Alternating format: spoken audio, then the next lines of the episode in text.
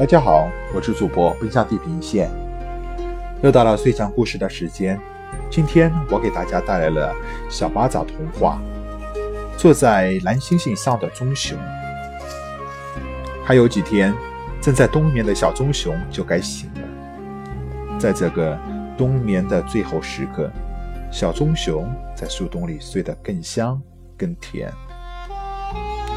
咚！小棕熊被什么声音给惊醒了？这不像把它从冬眠中唤醒的春雷，也不像是地震。小棕熊好奇地把头探出了树洞。洞外早春的寒气让它重重地打了个喷嚏。救救救我！小棕熊突然听到了一声细细的。然而是很清晰的叫唤声，这声音让小棕熊从冬眠中完全苏醒了。它爬出树洞，寻找着这个奇怪的声音。它终于发现，在离树洞不远的泥潭里，有一个蓝莹莹的东西在叫：“救救我！”原来是一颗星星。这个调皮的星星在天上呆腻了。想来陆地上走走，可是它降落的太猛了，一下子栽进了一个泥潭里，拔不出身了。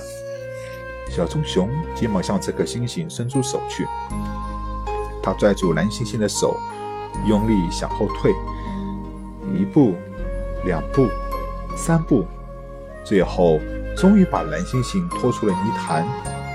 蓝星星一边擦着身上的泥迹。一边不好意思地说：“谢谢你，我太冒失了，我应该仔细看清楚再降落的。”不用谢，小棕熊说：“摔疼了没有？”“没有，我的身子骨可结实呢。”蓝星星瞧了一下小棕熊说：“你做了好事，应该得到报答。做了好事，为什么要得到报答呢？”小棕熊奇怪地问：“蓝猩猩说，不管怎么说，我应该报答你的。你骑在我的身上，我让你到蓝天上去逛逛，难道你不想吗？”“嗯，想。我到过草原和大森林，可从来没去过蓝天。”小棕熊高兴地说：“那就来吧。”蓝猩猩拖着小小棕熊飞上了天。小棕熊在蓝天上，起先两天还是挺新奇的。他看着满天的星斗一闪一闪的，像一颗颗宝石。他看着白云悠悠的从自己的身边飘过。后来他就感到寂寞了，天上啊太冷清了，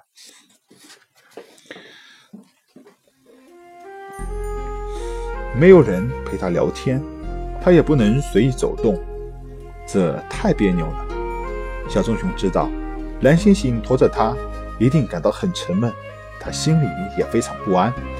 小小棕熊对蓝猩猩说：“快让我下去吧，我得回家了。我在家里也会更快快活一些。”蓝猩猩只好把小棕熊送回地面。也许蓝猩猩有点儿近视吧，也许他驮着小棕熊太沉了点儿。他一到地面，又栽进了泥潭里。这次他陷得比上次更深了，只露出了只露出了一个脑袋。幸好小棕熊没有陷进去，他又挖又拽，使劲把蓝猩猩弄出了泥潭。他还脱了身上的衣服，擦去蓝猩猩满身的污泥，蓝猩猩就变得亮闪闪的了。蓝猩猩握着小棕熊熊熊的手说：“你又干了好事，我应该报答你。你瞧，天上的圆月亮已经不知不觉地变成弯月亮了。这时，吊在月亮的尖尖角上荡秋千是最快活的事情了。让我驮你去月亮上玩玩吧。”不，小棕熊把脏衣服夹在胳肢窝里。他说：“我不是为了报答才做好事的。